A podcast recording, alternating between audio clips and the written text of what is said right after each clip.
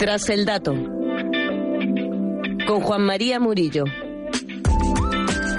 Todo lo que nos rodea son datos. Ponemos el foco en esas cifras menos conocidas y más llamativas con el periodista experto en datos Juan Francisco Caro.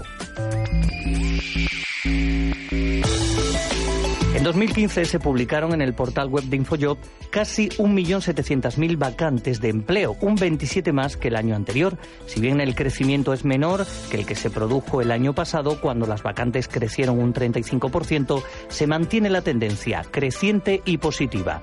Según Infojobs, el mercado laboral español está muy polarizado. Por un lado están los trabajos que requieren poca formación, que están mal pagados y tienen mucha competencia.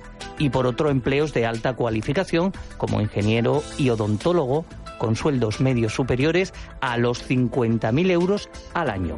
Pero atendiendo a este estudio, Juan Francisco, ¿qué perfiles profesionales son los más demandados? Pues según InfoJobs, las nuevas tecnologías siguen siendo el motor de la creación de empleo. Por ejemplo, en 2015, informática y telecomunicaciones fue la segunda categoría profesional más buscada y la que más creció en puestos vacantes con respecto al año anterior.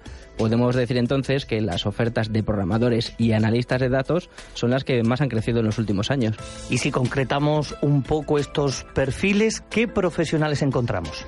Pues desarrolladores de aplicaciones móviles, cuya demanda se ha multiplicado por 17 en tan solo 5 años. Y es que entre 2014 y 2015 se han contratado a un 39% más de estos profesionales, que apenas tienen competencia. De hecho, se suelen presentar 7 candidatos por cada oferta de trabajo y su salario medio supera los 30.000 euros anuales. También diseñadores de software o desarrolladores de soluciones de Big Data copan estos puestos de mayor crecimiento en los últimos años. ¿Y en el lado opuesto?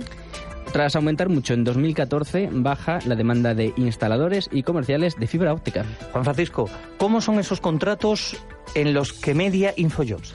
En 2015, esta agencia de colocación registró más de 398.000 vacantes con un contrato indefinido, casi un 50% más que el año anterior.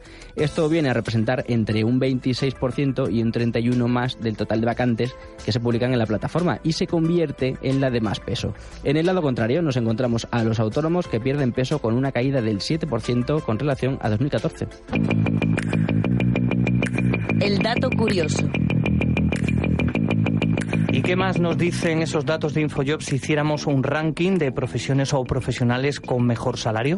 Que el director de proyectos de ingeniería es el puesto mejor pagado con un salario medio del año de casi 71.000 euros. Le siguen los odontólogos con casi 55.000 euros y detrás los directores de informática con casi 54.000 euros. Los directores de empresa rondarían los 50.000 y los directores financieros los 45.000.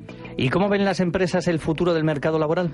Con optimismo, así lo dice el 47%, que prevé contratar en los próximos seis meses y la cifra asciende hasta el 54% con visión a un plazo de dos años. Solo el 4% de las empresas opina que reducirán sus contrataciones a corto plazo. Pero el informe presentado por InfoJob basado en los puestos de trabajo en los que ellos han mediado incluye una segunda parte de la que se extraen unos datos que no son muy positivos, ¿no? Así es, un 18,5% de las mujeres que forman parte de la población activa española y que realizan una jornada laboral de 8 horas afirma que su salario bruto mensual es inferior a los 1.000 euros. Sin embargo, el porcentaje de hombres que hace la misma afirmación es la mitad, un 9%. La conclusión es que la cifra de mujeres que cobran menos de 1.000 euros duplica la de los hombres. Además, un 44% de los menores de 25 años dice que cobran menos de 1.000 euros brutos. Y otro dato negativo es que uno de cada cuatro trabajadores afirma que su sueldo ha bajado en los dos últimos años. Entre los motivos por los que han visto decrecer el salario, el 66% de los empleados afirma que es debido a que le han quitado bonus y variables, entre otros complementos. Gracias, Juan Francisco, por la información. Lo dejamos aquí, pero seguimos tras el dato.